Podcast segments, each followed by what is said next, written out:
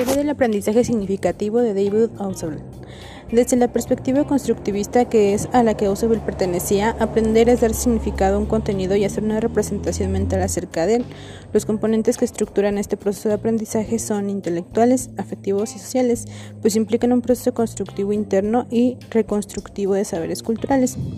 Hablamos de aprendizaje significativo cuando la nueva información interactúa de manera sustantiva con lo que Ausubel llama subsunsor que son conocimientos específicos que el aprendiz ya posee en su estructura cognitiva y que permiten dar un significado al nuevo conocimiento recibido.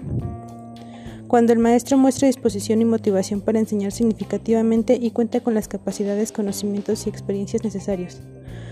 Cuando el material de trabajo conserva esta relación sustancial no arbitraria y está organizado, y cuando el alumno tiene la actitud, disposición y experiencia suficiente para incorporar nueva información.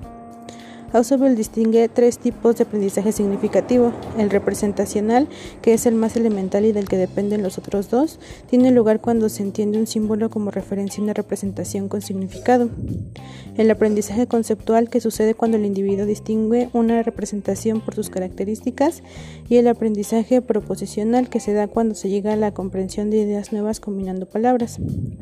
El que un aprendizaje sea significativo no quiere decir que el conocimiento adquirido no va a ser olvidado por falta de de uso, pues lo que lo distingue del aprendizaje mecánico es que a pesar de que la información va a ser aparentemente olvidada, de ella quedará un residuo en el subsunsor, lo que hará posible que si se quiere reaprender se puede hacer sin mayor dificultad. En el aprendizaje mecánico, por el contrario, se da el olvido rápido y total. El aprendizaje se puede dar de dos maneras, por recepción y por descubrimiento, es decir, se asimila el contenido en su forma final o se descubre estando en contacto directo con experiencias específicas. Desde el punto de vista constructivista, el aprendizaje escolar tiene como finalidad promover el crecimiento personal del alumno dentro de su contexto cultural.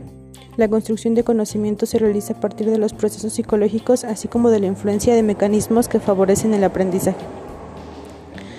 El aprendizaje significativo se da en tres fases. Durante la fase inicial la información se presenta concreta y sin conexión conceptual. En la fase intermedia surgen las relaciones y el aprendiz construye mapas cognitivos que hacen que el contenido pueda aplicarse a otros contextos. En la fase terminal los esquemas empiezan a funcionar con autonomía. Las ejecuciones requieren de menor control consciente y se basan en estrategias específicas del dominio.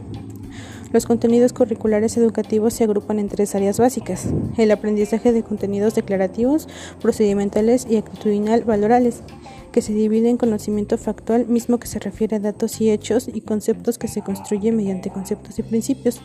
El aprendizaje de, de, contenidos procedimentales, que se refiere a la ejecución de acciones para un fin determinado, y el aprendizaje de contenidos actitudinal valorales, siendo el menos observado en todos los niveles educativos, se refiere al progreso en la manifestación de los valores en las actitudes.